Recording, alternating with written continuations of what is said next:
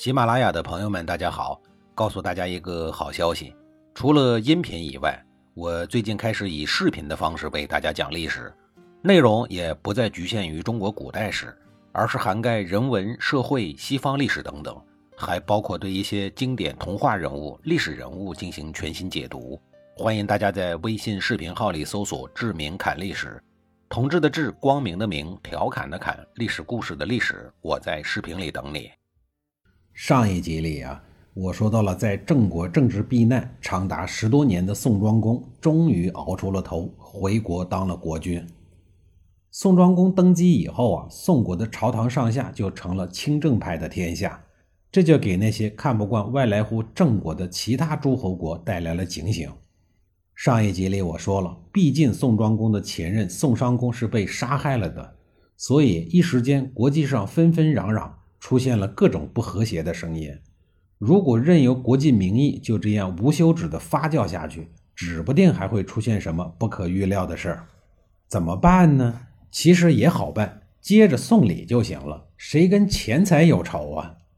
魏国就不送了。宋商公一死，魏国、晋国难免有点兔死狐悲。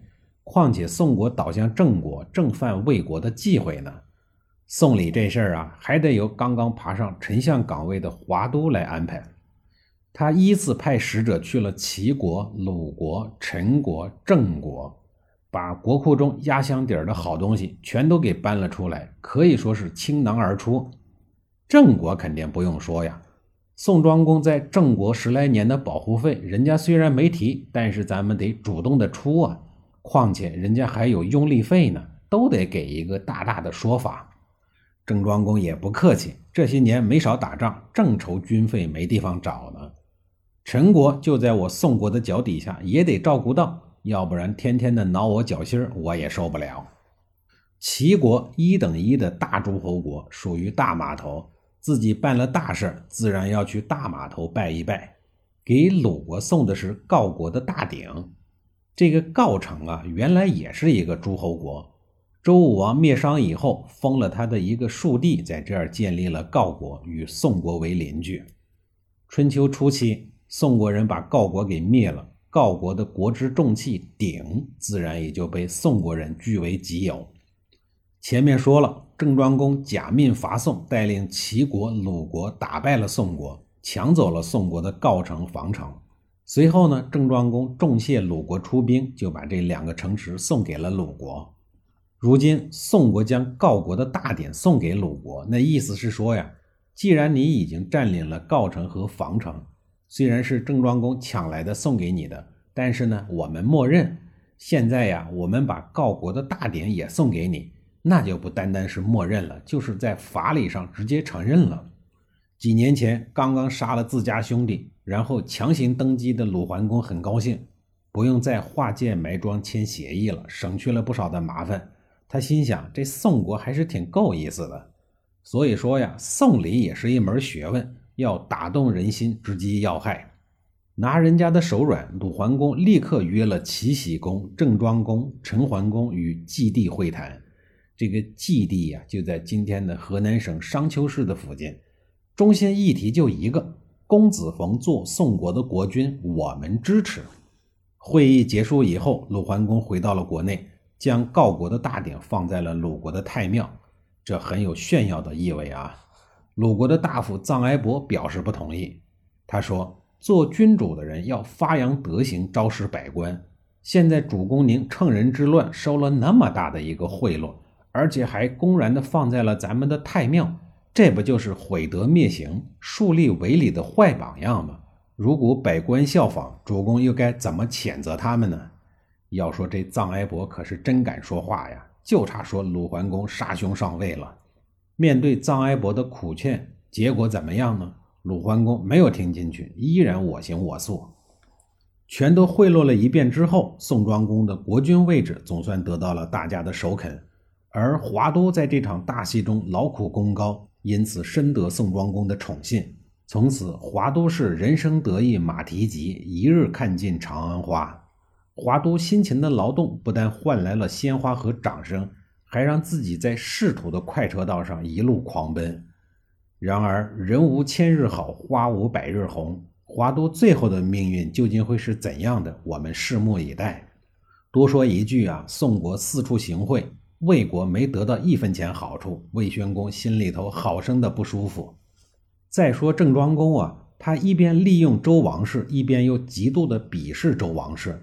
他是距离周王室最近的，他知道周王室有多挫，因此对周天子没有一点儿的敬畏心，拿人家的军队呀，连招呼都不打一声。周天子的军队呀，都快被郑庄公给玩坏了。周天子心里头很不爽啊！你假托我的命令，带着我的人去打我的小弟，给自己划了好处，你当我是死人吗？周桓王不干了，放了两个大招。第一招是正式任命郭公林父为周朝的右卿士，而把郑庄公降为左卿士，这是一个相当于政府二把手的角色。自古以来，二把手和一把手就搞不好关系，更何况这个二把手是郑庄公。可以想象啊，空降过来的郭公林父的工作有多么的难干。第二招呢，也不是什么高招，就是一个空手套白狼的把戏。周桓王把本属于苏子国的十二个城池用来换郑国的四个城池。周桓王心想：苏子国地盘大着呢，你老郑不是爱抢地盘吗？有本事你去抢啊！苏子国是苏妲己他老爸的地儿，正经的经过周武王盖章首肯过的。我就不信他老郑敢明着抢，抢不到那就怨不得我了。周桓王为什么搞这一套啊？其实这里边呢也是有隐情的。当年周平王东迁收了苏子国为附庸，近年来呀苏子国有些不大听话，所以呀周桓王才拿他来交换，有敲山震虎的意思。郑庄公如果不答应，那就是他不明事理；如果他答应，那他就吃了一个哑巴亏。一石二鸟，这个计策呀，实在是有点高明。郑庄公不傻呀，拿一片蛮荒之地换我的沃壤肥田，况且这个蛮夷之地还远在黄河以北，距离我郑国老家恨不得有上千里路。千里之外的飞地，我要来干嘛呀？郑庄公咬咬牙，先答应了再说。难不成还要再去偷人家的粮食？面对周桓王的阴招，惹不起还躲不起吗？郑庄公拍拍屁股走人了，一连好几年都不来朝觐。周桓王心里头那个气呀！当初宋国不朝，你办了一个假证，冒充我的名义去把人家打的是满脸开花。南蛮楚国那么牛，年年还到我这儿送两把包茅草呢。你作为王室的前卿士。你竟然也多年不朝，你这不是打我的脸吗？如果由着他这么任性的乱搞，周王室仅存的一点权威呀，也得被折腾没了。愤怒之余，周桓王脑子热的一时短路，要对郑国动武。这时候，郭公林父拉了拉周桓王的衣角，说：“行嘛，要不再等等。”短短七个字让冲动的周桓王打了一个冷颤。周桓王擦了擦冷汗，说：“那就再等等吧。”幸亏郭公林父给了周桓王一个台阶，要不然呀，他还真下不来台。他心里头清楚的很，自家王室的那点军力呀，已经被郑庄公给玩残了，怎么和郑国抗衡呢？没实力的周桓王一直在遥遥无期的等，郑庄公可没有等，而是一直小动作不断。就在周桓王交换土地之后不久，郑庄公做出了以牙还牙的举动。公开提议和鲁国交换祭天用的土地的事儿。早在周宣王时期，宣王一直期待光复文王、武王的盛世大业，打算在大业成功之后去泰山举行祭天活动。这一类的政治活动啊，无非就是向上帝报告政绩、歌功颂德、封禅等等。可惜周宣王终其一生也没有实现祭天目标。后来秦始皇倒是实现了。周宣王虽然没有实现这个目标，但是呢，他还是做了一些前期的准备工作的，比如给郑国封了一块地坊地，这块地就是周天子准备将来到泰山祭天的时候，让郑国做筑祭用的。所谓筑祭用地啊，就是我给你封一块空地，将来我要祭天了，那么祭天时所需要的人力呀、物力呀什么的，全都是你郑国出。周天子到时候空手来就行了。为什么那么多诸侯国王室最为重视的祭祀、祭天这一类有关国体的神圣大事儿，能被郑国荣幸的一手包揽了呢？这和郑国的始祖郑桓公是周宣王的弟弟有很大的关系。当初封郑国的时候，赋予了郑国一项重大的职能，那就是管理周王室祭祀的事儿。大家有没有注意到啊？繁体字的“郑”就是一个祭奠的“奠”字加一个耳朵旁。